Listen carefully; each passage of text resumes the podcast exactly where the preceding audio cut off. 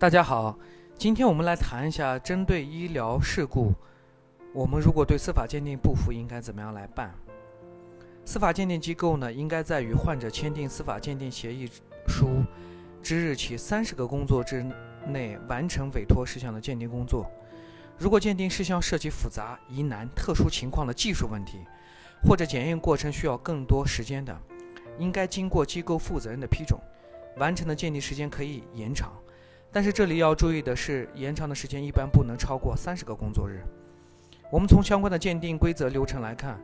一般情况下，患者和家属在六十个工作日内就可以拿到鉴定报告书了。如果患者和家属对鉴定结果满意的话，就可以在法庭上要求法官按照鉴定结论上面的责任比例承担相应的法律责任。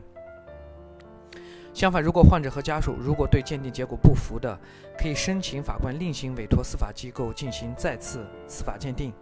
当然了，再次申请再次做鉴定的时候，需要有充分的理由，